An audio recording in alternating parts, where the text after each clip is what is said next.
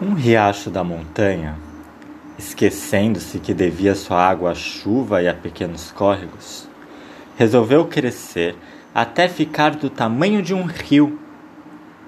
Pôs-se então a atirar-se violentamente de encontro às suas margens, arrancando terra e pedras a fim de alargar seu leito.